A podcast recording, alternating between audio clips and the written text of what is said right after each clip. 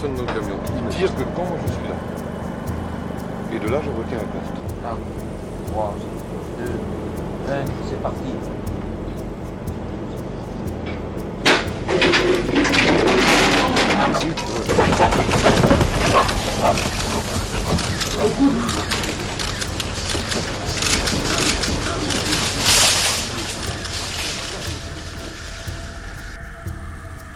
Estamos en 1996.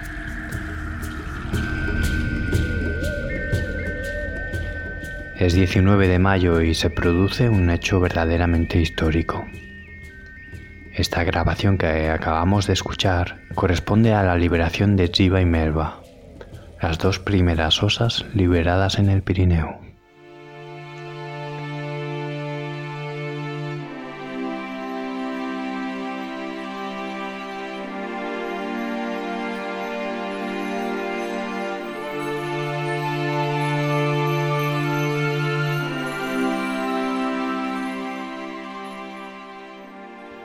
Gracias a una subvención del programa LIFE, un programa enmarcado en el proyecto de recuperación del oso pardo en el Pirineo, con ello empieza una nueva etapa.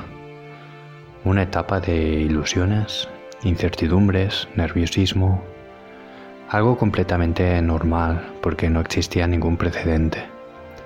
Ecologistas, naturalistas, biólogos observaban con nerviosismo los primeros pasos de Chiva y Melba las primeras heroínas de este proyecto de recuperación que muy pronto tendría sus detractores.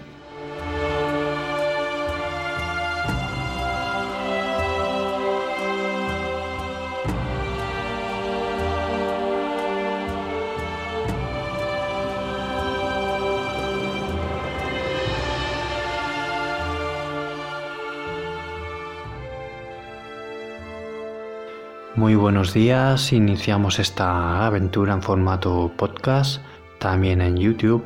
Y bien, eh, anunciamos que nace la Asociación por la Defensa del Lobo y el Oso en el Pirineo y les habla un servidor. Me llamo Pau, vivo en el corazón del Pirineo y junto a dos compañeros más, Carlos y Monse, naturalistas y también apasionados por la naturaleza, decidimos montar este pequeño espacio un espacio que se ubica entre valles fríos, muy fríos la verdad, para esta época en la que estamos. Comienzan las nevadas, las heladas, carreteras se hielan, se cortan, así que empieza una nueva aventura como cada año de superar el invierno en el Pirineo. Y nada, también rodeado de montañas escarpadas, bosques con mucha pendiente, perfecto e ideal para el oso para encontrar cobijo, aguardo y la verdad que es una zona en la que estamos rodeados de osos y me siento un auténtico privilegiado, un rincón que intentaré o intentaremos que sirva para dar voz a aquellas especies que no la tienen, el lobo y el oso.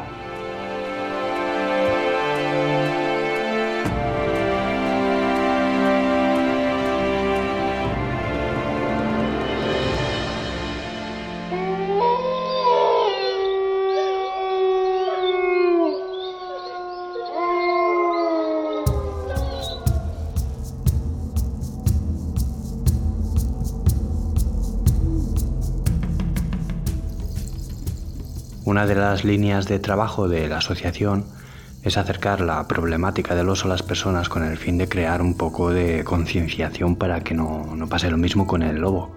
Ambas especies, tan necesarias para el equilibrio de nuestra biodiversidad, no gozan de buena salud en cuanto a reputación social. Bien, pues, ¿qué decir del lobo? El animal que representa la cúspide de la cadena trófica original del Pirineo junto al oso claro, pues está regresando a sus antiguos dominios. Le ayudaremos a integrarse para facilitarle la tarea de equilibrar nuestro debilitado ecosistema. De la misma forma que lo hemos eliminado, lo hemos acorralado, lo hemos perseguido, lo hemos exterminado de un territorio tan amplio como el Pirineo y el resto de Cataluña, pues lo intentaremos ayudar. Lo acogeremos, eh, lo haremos con la mayor integridad y seguridad posible para todas las piezas que, componen este proyecto de, protección y, o de conservación que sería la administración, la ganadería y sobre todo conciencia socioecológica.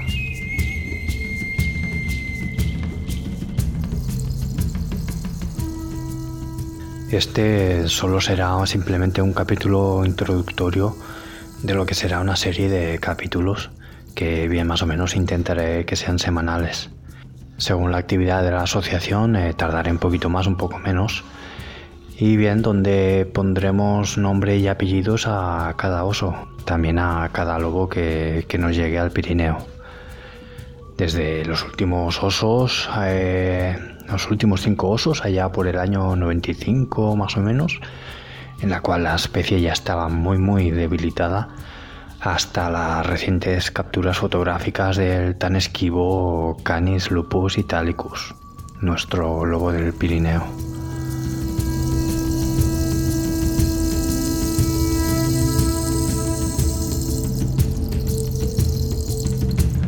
No hay datos oficiales sobre las antiguas poblaciones de lobo en Cataluña, más allá de relatos, cifras estadísticas de lobos capturados, eh, de precio pagado por cada captura, que evidencia cómo el ser humano se lucraba con lo que antaño se consideraban eh, alimañas de nuestros montes. Y bien, como decía, el devenir de este podcast eh, irá acompañado de nuestro trabajo como asociación.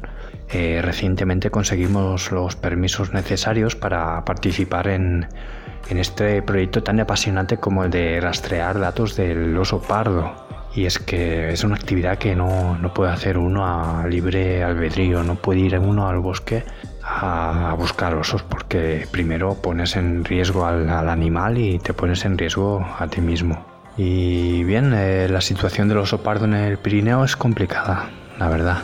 Vive bajo enorme presión humana que lo arrincona en pequeños eh, reductos del Pirineo. Y por muy extenso que nos parezca, el Pirineo en realidad son cuatro valles.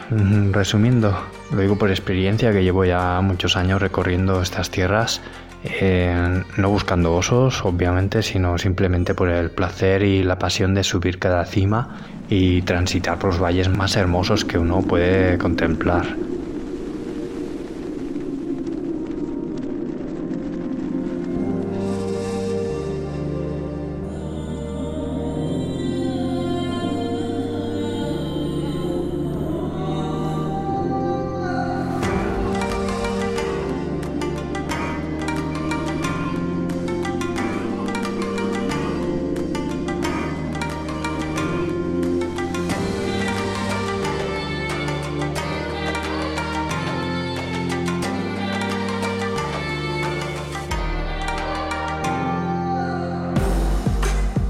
Y hasta aquí el capítulo de hoy.